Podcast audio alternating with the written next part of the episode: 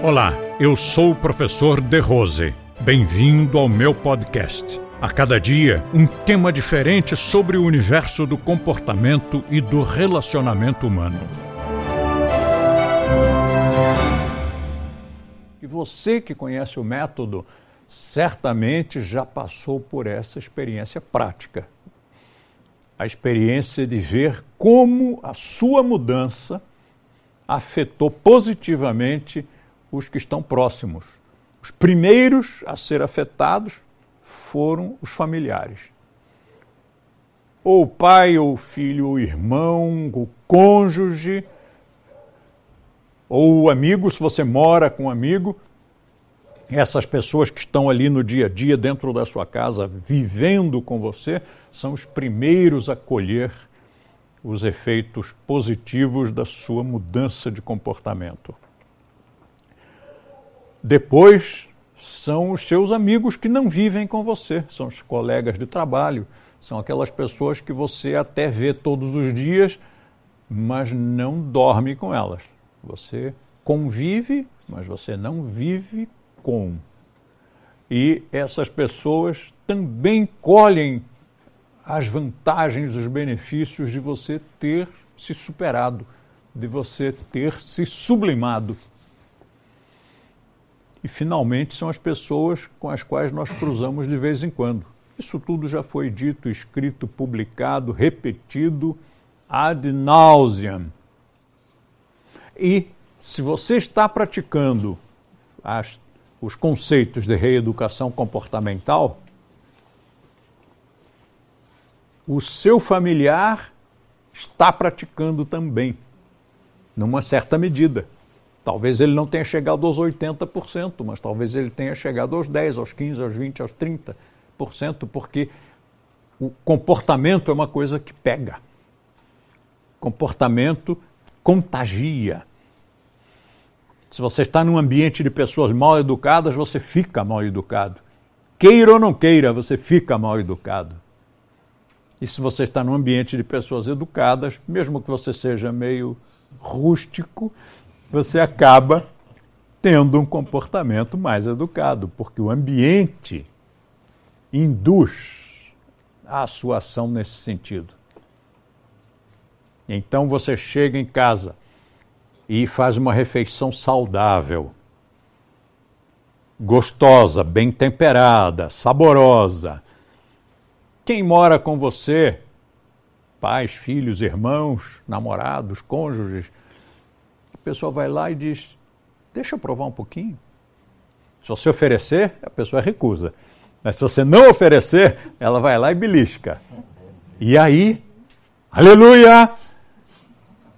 O prazer que a pessoa experimenta com aquele bocado é histórico. A partir dali, essa pessoa está conquistada ela vai querer comer o que você come. Dali a pouco, ela já está tendo alimentação saudável também. Para isso, o que é necessário? Fazer os cursos do professor André Mafra, porque ele ensina a temperar. 10% para mim depois, hein? Quem gosta de, de alimentação vai ensinar aos outros. Né? Ele conseguiu extrair um sabor ou produzir um sabor extraordinário, tem que ensinar aos outros. E nós temos mais é que lá aprender. E assim como o hábito, o costume, o comportamento da alimentação se irradia, contagia os que vivem conosco, os outros todos, as outras atitudes todas também vão contagiar. O carinho, o afeto, a, a maneira de falar, a maneira de brincar, o respeito pelo espaço do outro para não interferir, não invadir o espaço da pessoa que está ali no mesmo, na mesma casa. Tudo isso nós vamos aprendendo. Uma vez, por falar nisso, por falar em alimentação, o pai de um aluno, conversando comigo, disse: Olha, o que, que vocês ensinam aí, afinal? porque meu filho ele não conseguia nem fazer ovo cozido. E um dia ele me convidou para fazer um, um jantar para mim e ele me fez um banquete. Comida boa, sofisticada, refinada. E vocês, o que, que vocês ensinam? É culinária? É o quê? Não, nós ensinamos tudo. Nós ensinamos absolutamente tudo. Nós ensinamos vida, nós ensinamos comportamento. E isto inclui alimentação, inclui mais uma porção de coisas. E isso, por exemplo, nesse caso, conquistou o papai. Né? Porque a partir daquele momento ele disse: bom, deve ser uma coisa boa que o garotão está fazendo lá. O fato de que algumas pessoas param de fumar, todo mundo em casa fica feliz, porque fumando é cinza para tudo que é lado. Cheiro de nicotina impregna nos móveis, nas cortinas, nas roupas, no cabelo.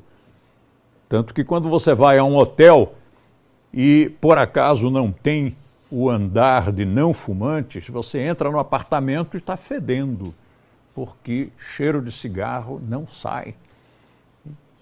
Quando aquele membro da família para de fumar, é festa para os outros que são não fumantes. Ou melhor, fumantes passivos.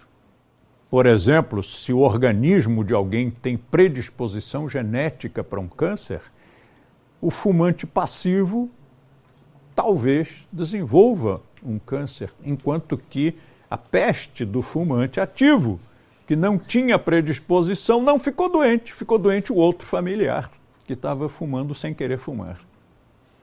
E quando o garotão para de tomar álcool, a mamãe, por exemplo, já não se preocupa mais quando ele chega tarde em casa.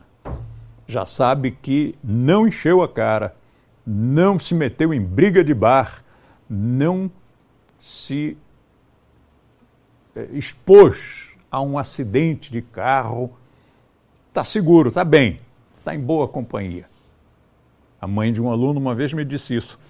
Não, com vocês, ele continua chegando em casa tarde do mesmo jeito, mas eu sei que ele está com vocês, eu estou tranquila. Então, quando você muda o comportamento, quem está próximo é o primeiro a colher os benefícios secundários. O que eu acho que não foi dito é a questão da violência doméstica. Eu acho que isso nós nunca abordamos. Imagine uma pessoa até de uma boa família e tudo, boa índole, mas que tem lá ou tinha lá uma neurose qualquer e era uma pessoa violenta. Mulher também, né? Não é só homem, não. Mas vamos supor que fosse um rapaz. Rapaz violento partia para agressão quando alguma coisa mexia com a sua neurose. Depois que começou a conviver com esse outro pessoal, outro estilo de vida, pronto, passou. Quem leva o benefício? O seu ente querido, a pessoa que está lá na sua casa, sua namorada, sua esposa. Imagine, é uma vida completamente nova, é uma experiência beatificante a pessoa conseguir viver com, a, com aquele que ama sem que ele se comporte como um troglodita, sem ser o médico e o monstro. Nós conseguimos erradicar Mr. Hyde. Compartilhe com seus amigos e lembre-se de assinar o nosso canal Método de Rose no YouTube.